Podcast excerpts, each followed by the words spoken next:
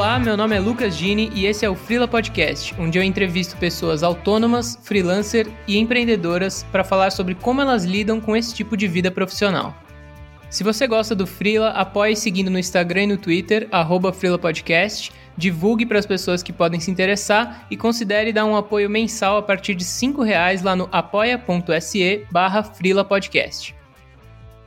Esse episódio foi gravado no dia 12 de abril de 2021 e eu conversei com a redatora e gestora de conteúdo Bruna Camargo.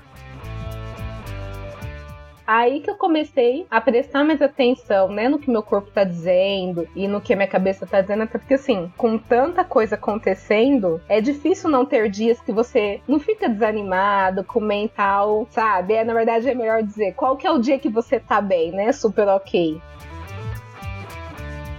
for parar para olhar assim, né, nesse sentido, acho que toda a minha trajetória profissional ajuda, porque eu sempre trabalhei com clientes, seja ali no atendimento receptivo ou trabalhando em uma negociação com cliente interno dentro da empresa, então isso sempre me ajudou em menos de um ano, nossa, como freelancer eu já conheci outras coisas, já consigo ah, eu quero investir nisso, ah, eu gostei disso, vou estudar mais. Então, isso para mim é uma coisa que antes me dava agonia e que agora eu, eu gosto dessa liberdade de conhecer outras coisas, acho bacana.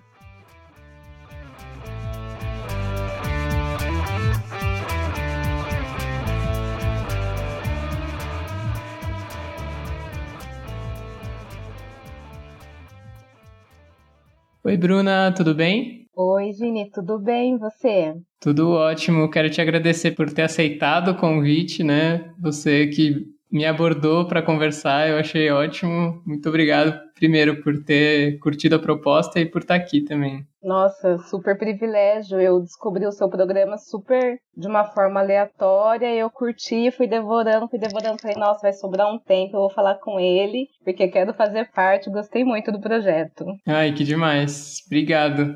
E aí eu queria começar então a falar da sua carreira, te perguntando já como que você se tornou frila. Então, quando eu vi né, que a gente combinou a data para gravar, eu, eu até voltei lá nos meus e-mails para eu entender, para eu me lembrar quando foi que eu me envolvi com esse negócio de freelancer. Porque assim, eu comecei a trabalhar desde muito cedo, mas eu não via muito sentido na forma CLT de trabalhar. Não sei, esse negócio de das 8 às 18, uma hora de almoço, trabalha todos os dias.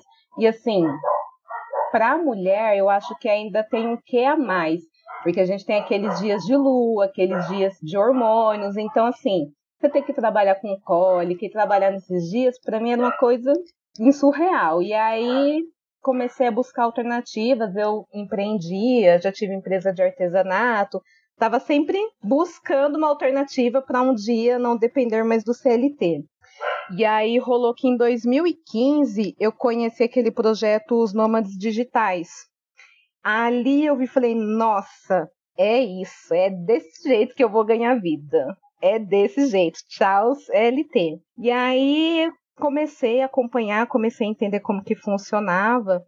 E aí, nesse mesmo ano, eu me cadastrei numa plataforma, acho que era 99 Freelas, eu acho que era essa, ainda em 2015. E aí eu comecei com uns freelas lá de, de escrita, de redação, eu devo ter ficado, não sei, em torno de seis meses a um ano. E aí começou a entrar outras prioridades na vida, né? Estudar, trabalho, tudo, e aí eu fui deixando de lado, fui deixando de lado. Aí em 2018 eu decidi que eu ia voltar, voltei, fiquei mais um tempo como frila, entre outras prioridades que me fez voltar para o mercado de trabalho.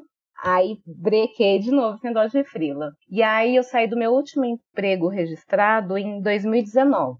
Eu falei, não, agora não volto mais, né? Agora vai dar certo. E aí, nesse mesmo período, aconteceu uma outra mudança na minha vida. Só que em vez de trabalhar, eu fui viajar. Aí eu fiquei viajando, fiquei na Bahia por uns três meses. E aí lá eu comecei a movimentar de novo esses trampos de freelancer. Eu falei, nossa, é isso, vou pegar daqui, daqui nem vou voltar para casa. Já vou para Salvador, já vou trabalhar e já vou viajar. Só que aí veio a pandemia, Aí eu tive que voltar para casa e de lá para cá é o que tem me sustentado, é o que tem, né, segurado as pontas. E aí acabou que eu comecei a conhecer outros lados do freelancer além da redação e que aí inclusive já até me deu me deu visões para ir além, sabe? Eu não preciso ficar só na redação. Então, agora não tem mais previsão de parar, não espero pelo menos. Entendi. Eu ia te perguntar, nesses períodos, nesse vai e volta, né, entre CLT e Freela, você já costumava trabalhar com texto, tanto no CLT quanto no Freela? Já era uma coisa que você gostava de fazer e já tinha contatos para exercer nesse sentido, assim? Na verdade, não. No CLT, meu, meu trabalho era sempre voltado para atendimento ao cliente, para a área administrativa. A escrita, na verdade, foi a primeira opção que eu vi como estava mais próxima ali para eu conseguir, conseguir virar frila. E aí eu já gostava de escrever, sempre escrevi em rede social e eu falei, nossa, é isso que eu vou investir. Então, não trabalhava com isso antes, mas eu vi na escrita uma oportunidade para virar fila. Então, aí eu comecei por aí. E aí você começou a estudar também ao mesmo tempo? Ou foi meio natural? Assim, você falou que já escrevia, então você, você chegou a correr atrás de alguma coisa para ter uma base assim? Ou você já tinha? Não, na verdade, assim, eu gostava de escrever, mas não essa escrita que é apropriada para a web, né? Então, a hora que eu vi que dava para escrever e ganhar dinheiro com isso, aí eu fui atrás de entender como é essa escrita, né? Aí que eu fui cair nos cursinhos da Rock, fui buscando conteúdo, aprendendo, YouTube, blog aqui, blog ali, e fui. E fui indo, assim, de curso presencial, eu sou formada em marketing e eu fiz um, um curso presencial, tipo, no final, acho que de 2018, era um curso mais de marketing digital, mas o resto foi tudo na raça, buscando mesmo para aprender e testando. E aí, nesse testando, quando eu comecei a estudar, que eu percebi que não bastava eu falar que eu gosto e que eu sei escrever, eu precisava mostrar. Aí eu fui criar um blog, e aí o que eu ia aprendendo, o que eu ia estudando, eu aplicava nesse blog, até que eu comecei a usar ele como portfólio. Então, às vezes, quando eu ia em busca de cliente, o cliente falava, ah, me manda um texto, ou faz um texto. Eu já mandava o meu blog e ele já. Então, aí eu já comecei usar o blog, tudo que eu estava estudando, aplicando ali para me manter, para para crescer, para ficar como frila mesmo. É interessante, você já começou com essa mentalidade, né? O, o, blog já começou com uma visão de se vender de alguma maneira, né? Sim, sim. Aí a única coisa que eu fiz foi meio que assim, atrelar um assunto que eu gostava muito na época, que era esse lado de organização, de autoconhecimento, com o que eu aprendia sobre a escrita para a web. Aí eu juntei tudo, falei, bom, vou escrever sobre isso, né? Mas aí depois eu acabei que nunca nem tive um cliente nesse nicho, que era uma coisa que eu gostaria muito, mas eu nunca nem achei o um cliente nesse nicho. Foi tudo para assuntos totalmente diferentes, mas ele ajudou ainda. Entendi. E você foi abordada por clientes ou você começou correndo atrás? Como que surgiram essas primeiras relações assim de envolver a grana nessa escrita para internet? Então, começou na plataforma, acho que foi a Nine, Nine frilas, eu acho. Foi lá que eu consegui os meus primeiros clientes, mas assim, pagando super pouco, super merreca, mas valeu muito a experiência entender como funcionava. E aí, dessa vez, quando eu retornei agora há um ano atrás, eu voltei para a plataforma, mas agora é pela Workanda. E aí lá eu consegui uns dois clientes que eu fiz o primeiro projeto com eles lá e depois a gente ficou fixo fora da plataforma. Então, aí, com eles ficando fixo, eu até que dei uma estabilizada na prospecção, porque eles estavam suprindo. Se eu pegasse mais um cliente, talvez eu nem daria conta. E aí eu fiquei com eles por um tempo, e aí depois houve uma reciclagem, mas porque entrou um outro cliente que queria compensar mais. Então, assim, rolou a prospecção no começo, mas foi meio que se mantendo, sabe? Eu não precisei ficar a todo tempo, a todo tempo atrás, até porque não tinha braço tempo para isso. Sim, sim. É, então, acho que também é um pouco natural dessa área de criação de conteúdo, mas a relação com os clientes é mais permanente, né? Mais duradoura, assim. Sim. Você, mesmo que você conheceu na plataforma, já rolou um relacionamento por fora e aí manteve por um tempo. Então. Sim. Eu comecei com eles na plataforma e aí depois, é, a gente continuou fora da plataforma, acho que quase por seis, sete meses. E aí depois só houve o encerramento, porque há um tempo atrás eu tinha prospectado um cliente, aí ele só veio agora e por questão de demandas, aí houve encerramento do contrato, mas foi sempre assim, comecei na plataforma e o, o relacionamento se estendeu. Entendi. E até você comentou que não, não tem muito como pegar cliente demais, né? Não tem tempo suficiente para atender. Você já se viu muito nessa situação, assim, de, putz, é, queria variar, ou surgiu uma oportunidade que eu queria pegar, mas não dá, ou sei lá, precisa chamar alguém para ajudar, talvez? Sim, é, março não, mas janeiro e fevereiro eu estava muito eu estava realmente com as minhas horas do dia todas preenchidas com os clientes que eu já tinha. E nessa mesma época eu comecei a trabalhar com um projeto aqui da minha cidade, o Margem Cultural, e era um e é um projeto que assim me oferecia muitas possibilidades de conhecer outras formas de trabalho, de outros conhecimentos, então eu fiquei muito interessada nessa nesse projeto. E aí, só que na mesma época eu estava com esse monte de cliente. Então, assim, eu fiquei meio na dúvida, eu fiquei levando os meus clientes fixos que eu já tinha junto com margem. E aí, em março, é que deu uma reduzida nos clientes fixos, então estou conseguindo me dedicar bastante ao margem cultural, mas é já rolou isso de não conseguir pegar a proposta porque não tinha mais horas e rola uma coisa, né? Pra gente que trabalha em casa, não tem limite, você já acorda no seu trabalho. E aí eu sei que se eu pegasse um cliente, eu ia pegar esse cliente, eu ia trabalhar, só que a minha cabeça, né? E a saúde, onde ia? Então eu comecei a dar uma ponderada pensando nisso. Sim, e até é, você tinha comentado antes, né? E até pelos prazos que você falou da sua trajetória, assim, já começou mais ou menos junto com a pandemia, então uhum. não tem muito um parâmetro do que é fora dessa loucura, né? Exatamente. Então, assim, isso juntou com a rotina também, né? Porque, por exemplo, os meus clientes que eu, que eu que eu tive pela plataforma ou que chegou, não sei, por indicação, todos foram diretamente à escrita. Com o margem cultural, vai muito além da escrita. Ali eu entro mais na parte estratégica, na parte de planejamento. Agora eu estou entrando um pouco na parte de audiovisual. Então, assim, estou aprendendo outras coisas que, inclusive, está me cativando mais do que a escrita. Então, é, é como se, assim, hoje eu uso a escrita para me manter, mas eu já quero outras coisas. Entendi. Até por isso que você tinha falado de uma transição para gestão de conteúdo, né? Que é um, é um termo que engloba muito além de simplesmente o texto que vai para um post ou para um blog.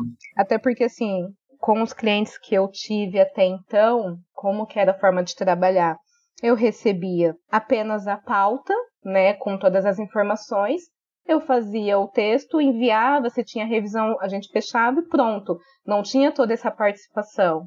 E aí agora com esse projeto não, é totalmente diferente, é uma parte mais estratégica, é a parte de pesquisa, de planejamento e que eu particularmente gosto bastante. Então, estou meio que fazendo uma transição assim onde eu quero não deixar de escrever porque é uma coisa que eu gosto, mas percebi que eu gosto mais dessa parte estratégica. Então, tô meio que nessa transição. Entendi. E aí, eu vou praticamente repetir a pergunta, mas Bora. também já aconteceu de. É por você estar nessa transição, é claro que a demanda é muito maior, né? Escrever é um pedaço, e aí você está começando a lidar com todos os outros pedaços que compõem esse universo. Então já chegou o momento também de você falar, meu, não sei se eu consigo, ou sei lá, preciso chamar alguém, ou planejar, assim, você consegue planejar daqui a um tempo como vai estar tá isso? Tem como prever? Então, já cheguei a ter noites de tipo, nossa, não vou dar conta, socorro. E assim, não tenho, não tive como recrutar ninguém porque não daria tempo, iria mais atrasar o processo do que ajudar. Então foi, bora, vamos dar conta. Para hoje, eu estou assim, literalmente no meio dessa transição.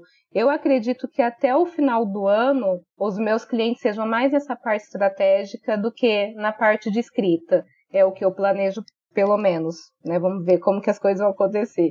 Inclusive, quando eu fiz o contato com você, eu falei, ah, não vou nem te falar da inscrição ainda, porque pode ser que tenha coisa que mude. E realmente, daquele dia para hoje, mudou muita coisa. Então, uhum. é difícil até de saber, mas eu pretendo até o final do ano estar tá com mais de 90% dessa transição encaminhada. Certo. Nossa, demais. E aí, entrando um pouco mais na rotina, né? Você já comentou algumas coisas, mas como que foi essa adaptação de começar a assumir como trabalho principal essa carreira de frila de novo, né? Porque teve alguns vai e volta, Sim. mas bem nessa época que começou a pandemia e tudo mais. Então, rotina para mim, hoje a minha resposta é: estou testando. Eu estou testando rotinas, porque assim, quando você trabalha fora, a rotina ela se instala na sua vida, né? Você não pede ela, ela se instala. Você tem hora para levantar, hora para sair, para não chegar atrasado. Lá você tem hora de almoço, você tem hora para tudo. E aí, se você quer estudar, quer fazer alguma coisa, você se programa pós-expediente. Em casa, eu tô em casa o tempo todo. Então, assim, eu já tentei colocar uma rotina igual a do CLT, das 8 às 18, no máximo duas horas de almoço. Péssimo, não rendeu para mim. não deu certo. Eu já tentei é, incluir na minha vida, por exemplo, aquela rotina matinal que você acorda tipo muito mais cedo, 5, 6 horas da manhã, para fazer algumas coisas e depois começar a trabalhar. Tem dia que funciona, tem dia que não funciona. Então assim, hoje a minha rotina ela tá muito intuitiva eu tenho as coisas que eu gosto de fazer todos os dias. Então, por exemplo, eu gosto de ler pelo menos 10 minutos, eu gosto de pelo menos umas três vezes na semana, ou fazer caminhada, ou fazer alongamento, alguma coisa, até porque minha coluna né, já pede um, uma coisa diferente além da cadeira. Então, isso são coisas que eu estabeleci, mas eu não tenho uma regra. Depende muito do meu dia, da forma como eu acordo, das minhas urgências. Por exemplo, hoje. Ontem eu fiquei até tarde concluindo algumas coisas e já organizei a semana. Como eu fiquei muito até tarde ontem, hoje eu só liguei o computador uma hora da tarde, por exemplo. Tirei amanhã, fiquei de boa ali, resolvi algumas coisas. Então, tô muito. Minha rotina hoje ela tá muito intuitiva e frisando sempre realmente o que é importante, o que é prazo. Então, aprender a lidar com a agenda também foi uma questão para mim, porque antes eu não tinha muito essa necessidade de agenda, né? Como o CLT já me dava rotina, eu não tinha muito isso. Hoje eu preciso saber que eu tenho que entregar tal coisa para tal cliente em tal dia, tenho tal reunião, depois no outro dia eu tenho tal coisa. Então, meio que aprendendo a conciliar a agenda com a rotina. Sim, e aí é, essa coisa de antes era mais imposto e agora tem uma super liberdade, também dá abertura para você decidir quais dias você quer descansar ou não, né? Porque estamos aqui gravando uma segunda-feira e você falou ontem eu fiquei até tarde. Ponto, foi domingo. Então uhum. você também você tem dias de folga ou você tá numa fase que, meu, tem que pegar todo final de semana? Não, eu tô numa fase literalmente intuitiva, porque, por exemplo, no sábado eu não fiz nada, nem liguei o computador. Ontem, domingo, eu já acordei, mas tipo, ah, não, vamos organizar a semana, vamos arrumar certinho. Então, liguei o computador, quando eu fui já era, sei lá, 11 horas da noite, eu tava num gás. Então, assim, eu não gosto de ficar me forçando as coisas. Então, sei lá, hoje é domingo, ah, eu vou descansar porque é domingo. Não, se eu tô no pique de trabalhar, eu vou ligar o computador e vou trabalhar. Independente do dia ou do horário. Agora, ah, hoje eu não tô afim, vou ir mais calmo, vou fazer uma outra atividade que não exija tanta criatividade, umas coisas mais práticas. Então tem esses contornos da rotina. Não, aí você tinha comentado que várias coisas eram duras no CLT, eu imagino, né? Porque se hoje você está lidando, não faz nem tanto tempo assim uhum. que você está totalmente autônoma e está lidando super bem com essa questão intuitiva de fazer o seu horário, fazer o dia e tal. Devia ser horrível seguir as regras do CLT assim para você sabe? Eram umas coisas que para mim não entrava na cabeça. Às vezes, assim, voltava do almoço, duas horas da tarde, aquele sol lá fora. Nossa, tudo que eu queria era ficar lá tomando mais um pouquinho de sol. Quatro horas da tarde, meu sono já vai ter passado, eu volto a trabalhar, sabe? Ou então, tava chovendo, ai, não dá para entrar depois que a chuva parar, não dá, sabe? Eram umas coisas que para mim não, não fazia muito sentido. E aí hoje eu consigo dar esse essa contornada. Só que assim, como eu fiquei muito tempo no CLT, eu senti dificuldade de largar a rotina do CLT que eu não gostava. Tanto é que no começo eu colocava o celular para despertar, oito horas eu já estava sentada no computador. Dava uma hora, eu ia almoçar. Duas horas eu voltava. Então, assim, tava com aquilo ainda.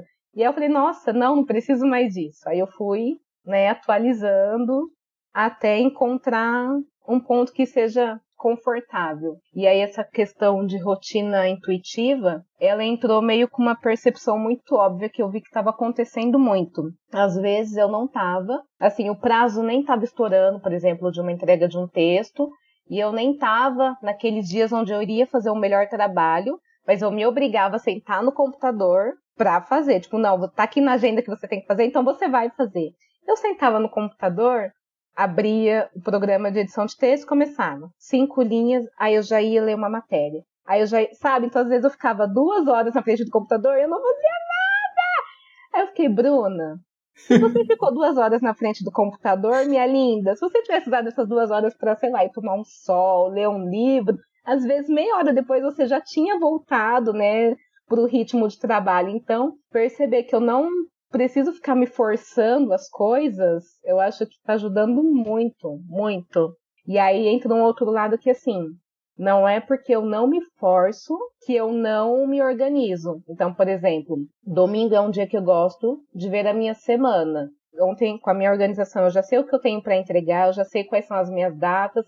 Então, não é porque hoje eu comecei a trabalhar uma hora da tarde que, ai, tá tudo bem. Não, eu tenho coisa para entregar hoje, eu vou entregar hoje porque tá super dentro, eu vou entregar. Mas perceber isso de se ouvir, prestar atenção no corpo, como é que tá a canseira, o mental, é o que tem feito a diferença na produtividade, né, entre aspas. Sim, é, esses momentos que você falou de trabalhar um pouco e enrolar e tal, cara, você fica num limbo, né? Você nem uhum. descansa, nem se diverte, nem trabalha. Fica uma coisa que é, é um pouco de cada um e não é nenhum, na verdade, você, é horrível. No final das contas, não fez nada. E você, eu pelo menos, quando eu fazia isso, eu acabava assim, cansada. Cansada eu não sei do que, porque eu não usei a mente para trabalhar, eu não usei a mente para me distrair, eu não sei. Eu, olha, eu ficava indignada comigo quando eu fazia isso. Aí que eu comecei a prestar mais atenção, né, no que meu corpo está dizendo e no que a minha cabeça está dizendo, até porque assim, com tanta coisa acontecendo, é difícil não ter dias que você não fica desanimado, com mental, sabe? É, na verdade, é melhor dizer qual que é o dia que você tá bem, né? Super ok. Então eu tô aprendendo a me ouvir um pouco mais e aí vem, vem criando essa rotina meio intuitiva, mas ela só funciona porque tem toda uma organização de agenda, de prazo, de data, senão ia ser uma bagunça. Sim, faz todo sentido. Se for intuitivo demais, perde prazo, perde cliente, aí não tem, Nossa, não tem mais espaço para nada. E eu sei ser intuitiva, viu? E deixar procrastinar e deixar as coisas rolar. Eu sei fazer isso muito bem. Então, preciso muito desse equilíbrio, realmente.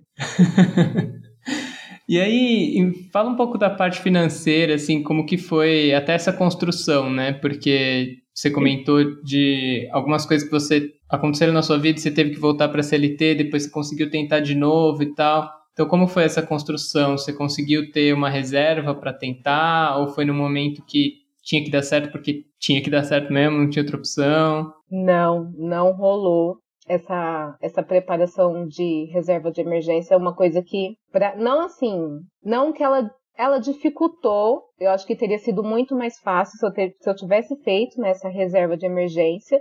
Não rolou, foi muito assim no susto mesmo. Que no meu último emprego, quando eu saí, logo em, eu tinha um plano, e aí logo em seguida mudou algumas coisas na minha vida. Então, não tive muita opção. Tipo, Bruna, é isso que tá tendo, bora.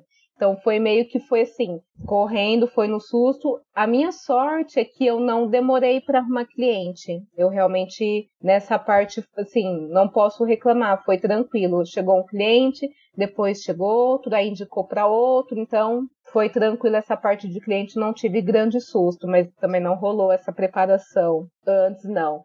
E agora eu estou nesse processo de entender que é, realmente eu faço meu salário, que eu tenho, além das minhas contas Bruna, tem as contas de Bruna freelancer, de Bruna CNPJ, né?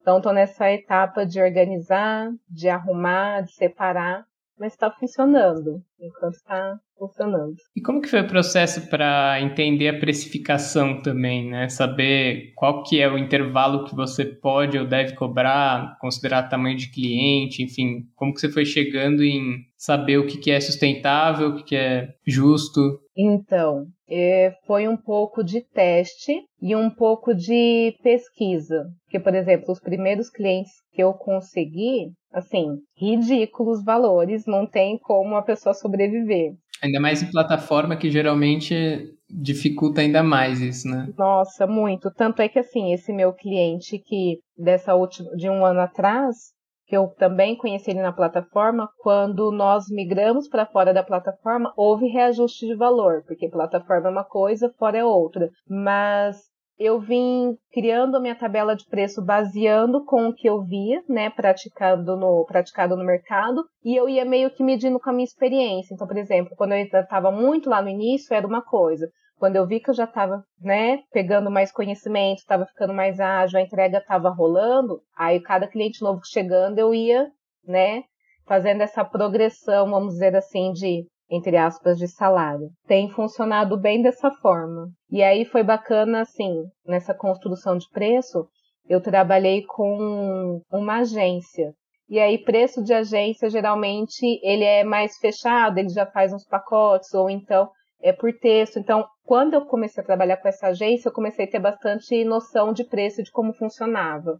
Então, passar por eles foi importantíssimo para isso. Entendi. E você também comentou que você já empreendeu antes e essa experiência te ajudou a ter um pouco mais, embora, claro, sejam áreas super diferentes, mas essa noção de grana, às vezes uma coisa ajuda na outra, né? Já ter um, uma certa frequência de conversar com o cliente, entender o que é prestar um serviço ou fazer um produto? Você sente que isso influenciou, ajudou de alguma maneira? Na verdade, toda, se for parar para olhar assim, né, nesse sentido, acho que toda a minha trajetória profissional ajuda, porque eu sempre trabalhei com clientes, seja ali no atendimento receptivo ou trabalhando em uma negociação com cliente interno dentro da empresa, então isso sempre me ajudou. Com questão financeira, nos outros empreendimentos que eu já que eu já criei na vida, eu acho que não faz muita diferença porque na época eu trabalhava CLT e tinha em horário extra esses empreendimentos. Então, é como se fosse uma grana extra, não contava muito com aquilo para o um orçamento total. Agora que eu só tô com os frilas é que realmente o pau tá torando. Sim, quando tudo que entra é vantagem, né? Não estava muito previsto, as contas são bem diferentes. Sim, sim. Porque antes era, ah, beleza, tô com um cliente, ótimo, vamos para cima, vamos fazer. Mas se não tinha, ok, eu respirava, usava aquele tempo às vezes para alguma coisa. Agora, se eu vejo que um cliente já vai sair, eu já tenho que estar tá preparada ou para supri-lo com outro cliente, ou ajustar alguma coisa com o um cliente que eu já tenho, ou eu vou usar esse tempo para quê? Então, agora é isso realmente é full time. Sim, sim, faz todo sentido. É, eu tinha te perguntado também se você imaginava que ia mais para essa, essa área mais abrangente, né, que não é só relativa a texto, e você já falou mais ou menos de, do que você imagina até o final desse ano, mas você tem outros planos de carreira, assim, até no começo você comentou também sobre estilo de vida nômade, que era uma coisa que você planejava e que é muito difícil planejar agora, uhum. por motivos óbvios. Mas você tem algum outro plano, assim, médio e longo prazo para a carreira? É, fazer essa transição, né? Para gestor é uma, quero essa rotina de nômade, eu, na verdade até tem tudo planilhado, esquematizado, só esperando, né, o melhor momento, quero muito, na verdade, como eu comecei viajando, a intenção era continuar dali, então não era nem ter uhum. voltado para casa. Então, eu acho que os próximos planos, as coisas que eu mais quero concretizar é realmente, né, voltar para a estrada. Quero fazer essa migração para gestora e agora que eu tô, né, na coordenação desse meu cliente que é o Margem Cultural, Lá nós temos muita, muito contato com audiovisual, e é uma coisa que antes eu não tinha contato, que eu tô tendo agora e que eu tô gostando demais. Tô gostando bastante, então eu acho que a longo prazo, a médio prazo, isso vai entrar na minha rotina de freelancer de alguma forma. É uma coisa que eu tô gostando bastante. Ainda mais considerando que é, eu não tô longe de ser especialista no assunto, mas a internet vai cada vez mais para esse lado, né? Cada vez menos as pessoas estão lendo os posts ou uhum. tipo, o blog também já teve seus momentos mais com mais relevância e é mais imagem, vídeo, GIF. Eu não tinha, na verdade, assim, não tinha conhecimento nenhum, nenhum mesmo com audiovisual. Tô tendo agora e tô gostando. É uma coisa que, assim, me anima bastante, então já, já tô encaixando ele no plano, pelo menos a médio prazo. Certo. Faz todo sentido. É, e teve alguma história que foi marcante, assim, nessa trajetória? Algum momento que foi chave para virada, para essa última virada, na verdade? Eu acho que, assim, questão de cliente, foi sempre muito tranquilo, mas pensando na vida, na carreira de freelancer, o que virou muito a minha chave para muitas coisas é, foi realmente me envolver com esse cliente, onde eu consegui visualizar um pouco mais de outros cenários da comunicação.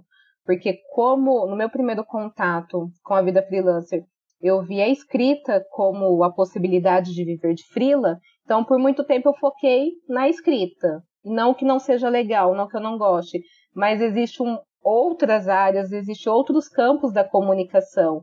Então, isso é uma coisa que eu gosto bastante de ser freelancer, porque você tem contato com vários negócios diferentes, com várias empresas diferentes. Então, isso abre um leque de possibilidades. Então, se antes, para mim, eu ia ser freelancer, sei lá por quanto tempo, com escrita, hoje eu já vejo que a escrita vai ser talvez parte da minha vida de freelancer, não vai ser mais o meu ponto focal. Então, para mim, um momento assim que marcou e que tá virando a chave é realmente ter conhecido esse cliente que me possibilitou conhecer outros lados da comunicação, outras formas de trabalhar, né? Sim, ampliar a sua atuação mesmo, né? Uhum. Eu acho legal até com uma, uma ferramenta, não sei, de, de você se conhecer, porque às vezes, por exemplo, era, isso era uma coisa que no CLT também às vezes me dava um pouco de agonia, porque você entra numa empresa até que você consiga mudar pelo não estou nem falando de cargo, de salário, mas assim, até que você consiga mudar de a menos que você seja aquela pessoa que você é o faz tudo, né? Naquelas empresas onde você faz de tudo. mas se esse não for o caso, até que você consiga conhecer uma outra parte do processo, uma outra área, não é tão rápido assim.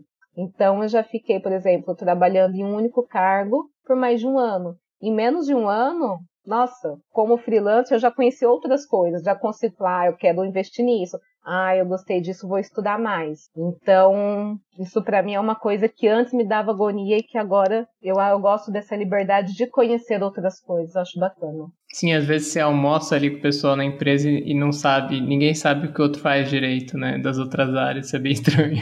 Sim, sim. Você, no mínimo, conhece aquelas pessoas que fazem parte do seu processo, né? Então, se você tem que falar com a fulana do financeiro, você sabe que ela faz aquilo para você, mas e o resto? Como que faz, né? Então, como que rola em tal departamento? E CLT acho que brinda um pouco isso de você ter esse conhecimento, porque você entra ali para fazer uma coisa e se não muda, você vai ficando, vai indo, vai indo, vai indo, vai indo e não sei, isso não é uma coisa que me anima. E depois, para mudar de área, é um custo muito grande também, né? Porque você não consegue achar emprego em outra coisa que você não fez, porque você não pode mostrar que você sabe fazer, né? Fica meio esse paradigma, assim. Antes de descobrir freelance, antes de descobrir a escrita, eu queria fazer essa transição, não queria mais trabalhar com essa parte administrativa, atendimento ao cliente, mas ao mesmo tempo, além de não ter assim outras experiências para falar, ah, beleza, eu então quero isso, quando eu descobri alguma coisa que poderia ser legal, acontecia justamente isso. Ah, você tem experiência? Ah, então. Não tem, mas me coloca aí que vai dar bom, você vai ver. Rola. E aí, quando você é freelancer, isso muda, porque, por exemplo, quando eu quis começar com a escrita, eu não sabia. Aprendi, fiz um blog pronto. A minha experiência tá aí, vamos, vamos. Rolou. E agora, por exemplo, eu quero e mais para a parte de gerenciamento, mais para mais a parte estratégica. Ah, é, tem conhecimento? Tenho, ó, já tem esse cliente que eu fiz esse plano, tenho isso, tem aquilo. Então, a vida freelance ela te dá essa possibilidade de você testar e a internet está aí para você mostrar, né? Então, ainda que você não tenha um cliente, você consegue mostrar que você sabe fazer. Então, isso eu gosto muito nessa vida de freelancer. É mais dinâmico, né? Tanto quanto você falou que a rotina é mais intuitiva, acho que isso também permite ser um pouco mais intuitivas essas escolhas. Sim, Sim, imagina, no CLT não, não tem intuitivo, tem horário, né? Você entra 8 horas, 8 e 10, já tá atrasado, vai almoçar, volta. E aí em casa é diferente. O freelancer é, tem esse lado e tem um outro lado também, né? Porque a rotina do CLT te dá uma segurança, te dá uma estabilidade, né? E eu, nos primeiros dias, quando eu comecei a trabalhar em casa, até que eu chegasse no ponto de criar os meus processos, de criar é, a minha rotina, no começo eu me sentia perdida, tipo, ai, ah, agora o que, que eu faço? Né? Tipo, eu vou fazer prospecção de cliente, vou mandar e-mail, fiz esse texto. Então, assim, porque na empresa você já tem essa rotina, né? Quando você está sozinho, você que precisa criar e estruturar. Então aí eu fui passando pelo processo de desenhar os meus próprios processos, de entender como funciona, porque nessa minha última experiência de CLT, eu estive um tempo focado na construção, no desenho mesmo do processo da empresa. Então, eu sentava, por exemplo, com cada pessoa, entendia o processo e voltava com a minha gestão e desenhava esse processo. E aí eu trouxe isso para minha vida. Então, hoje, se um cliente entra em contato ou vice-versa, ele tem um caminho que ele percorre para que a gente trabalhe. Não é mais assim aleatório. Se ele me chama no Instagram, ele vai passar por um processo. Se ele me chama no, no, sei lá, no LinkedIn, é um processo, não é? Então, estruturar esses processos, mesmo que freelancer, me ajudou muito a me organizar pra caramba. Sim, fazer as ferramentas trabalharem para você também, porque você não consegue ter mil braços e atender uhum. tudo ao mesmo tempo, né? Sim. É, tá sozinho é, é bom, mas tem esse lado que é bastante desafiador. Porque na empresa era isso, né? Você tinha ali as pessoas do seu lado. Então dava ruim. Ai, fulana, me ajuda. Ai, faz isso aqui, faz aquilo ali. Deu ruim hoje, Bruna? Se vira, bora. Bora que não tem o que fazer. Só tem a própria internet para pesquisar alguma coisa, né? Exatamente, tem essa. E aí, Bruna, queria te pedir uma indicação de algum conteúdo, assim, bem livre. Pode ser um livro, uma série, um filme, qualquer coisa que você acha que seja interessante para quem está ouvindo dar uma olhada. Olha, eu vou indicar um livro que, quando eu comecei com a rotina de freelancer, assim, me ajudou bastante que foi um livro da Thaís Godinho, do Vida Organizada. Ela tem uma série de três livros, eu acho, ou dois. E tem um dela que chama Trabalho Organizado. Ele é um livro muito bom, ele é bastante intuitivo e ela, como ela trabalha também com a internet, então tudo que ela passa é voltado para um profissional que está ali trabalhando por conta mesmo. Então, nossa, me ajudou bastante em questão de organizar a rotina, de organizar é, a forma de trabalhar. Esse foi um livro que me ajudou quando eu estava penando. Eu indico muito. Sim, é aquele momento que você acabou de falar, né? De descobrir os seus processos, ter uma ajudinha é sempre bom. Exatamente. Principalmente porque, assim, quando você vai empreender em uma coisa totalmente diferente do que você fazia antes, é tudo novo. Só que assim, é tudo novo você sozinha, não é você trocar de empresa onde tem integração, tem alguém para te treinar. Não, é você e é você. Então acho que esse livro foi um livro que me ajudou bastante. Demais. E aí, por último, eu queria te perguntar se você pudesse voltar no passado e conversar com você mesma sobre essa vida de frila, aí voltada já para a criação de conteúdo, para a redação, né? Essa última empreitada de frila que você teve que está rolando agora. Que dicas que você daria para você mesma? Eu acho que a dica mais importante que eu me daria é: seja também a sua cliente, porque assim, quando você vai meio que no susto para esse mundo de freelancer, o que, que você quer? Eu pelo menos queria agenda cheia de cliente. Queria tá bombando de cliente, cliente, cliente. Só que às vezes rola né, essas mudanças de ciclo. Então, não é porque um cliente está super te rendendo hoje que ele vai estar tá no próximo mês se você não se coloca como cliente, não cuida, né, do seu portfólio, não cuida da sua do seu canal de entrada de um cliente, da sua prospecção, você fica refém de uns clientes que você às vezes não sabe se vai estar. Então, por exemplo, logo quando começou a pandemia, que eu comecei com os clientes, é, o plano era para ser um projeto, não sei, de seis, sete meses. Com dois meses terminou por conta da pandemia, ficou pesado para ele, não rolou mais. Então, eu acho que se colocar como cliente é muito importante, porque não dá para se esquecer. Quando você trabalha por conta, você precisa se manter como uma cliente, né? Então, se tem um portfólio, vai atualiza. Se tem um projeto, alguma coisa, atualiza. Tira um tempo para estudar, tira tempo para ler, porque isso é uma coisa que, assim, no começo eu também é, apanhei bastante. Porque quando eu trabalhava fora, eu usava os intervalos de ônibus, de almoço para ler.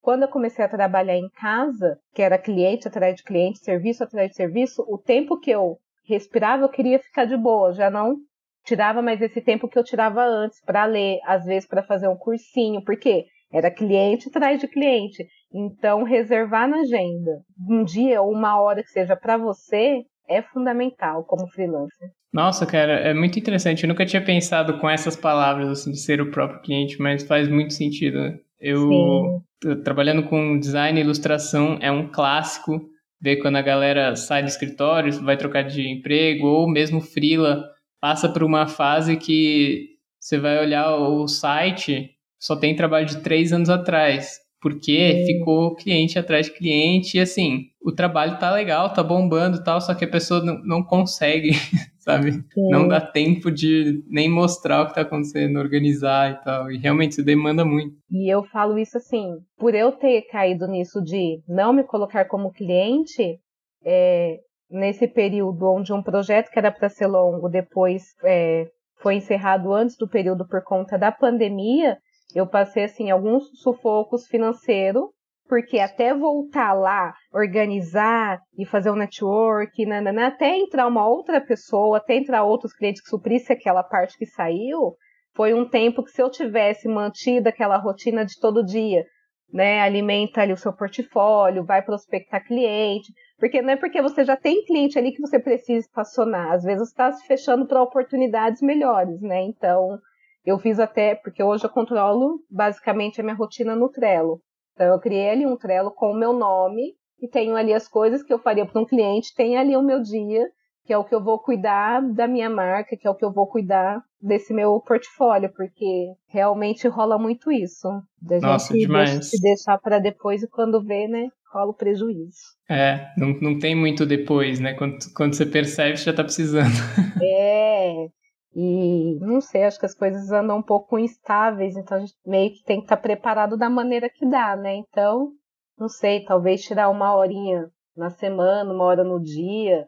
Às vezes tá fazendo, que nem você falou, tá fazendo um trampo legal, tira um dia para né, fazer uma atualização desse trampo que você está fazendo, joga no seu portfólio, vê o que está rolando, se tem algum cliente que te interessa, porque eu acho para a gente se acomodar e ficar ali é muito fácil. Então, e é perigoso isso. Total, uma ótima dica.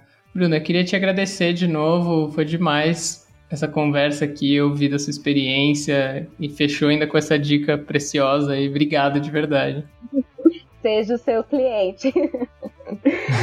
Nossa, eu amei demais, eu amei demais programa, o seu projeto, nossa, não para. Não para. Coloca como cliente, mas não para.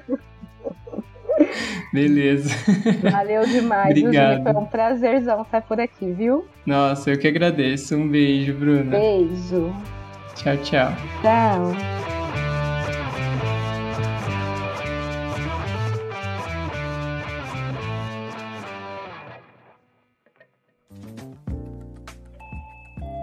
Você ouviu uma edição fonohouse.com.